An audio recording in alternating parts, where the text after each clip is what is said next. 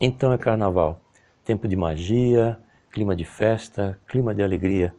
E a palavra de ordem é a curtição. Nesses tempos de carnaval, as regras morais ficam um pouco mais frouxas, a interação entre as pessoas também tem menos censura.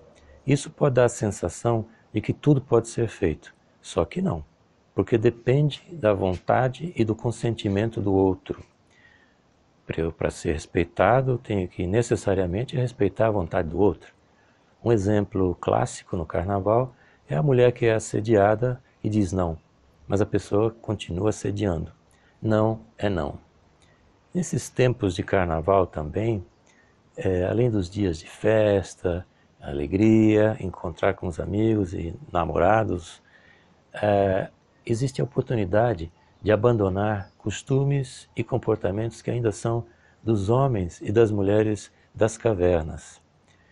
É um momento de amadurecer, é um momento de aprender a conviver com o outro, aprender a conviver com a diferença, respeitar o outro ser respeitado e curtir de fato com alegria e prazer.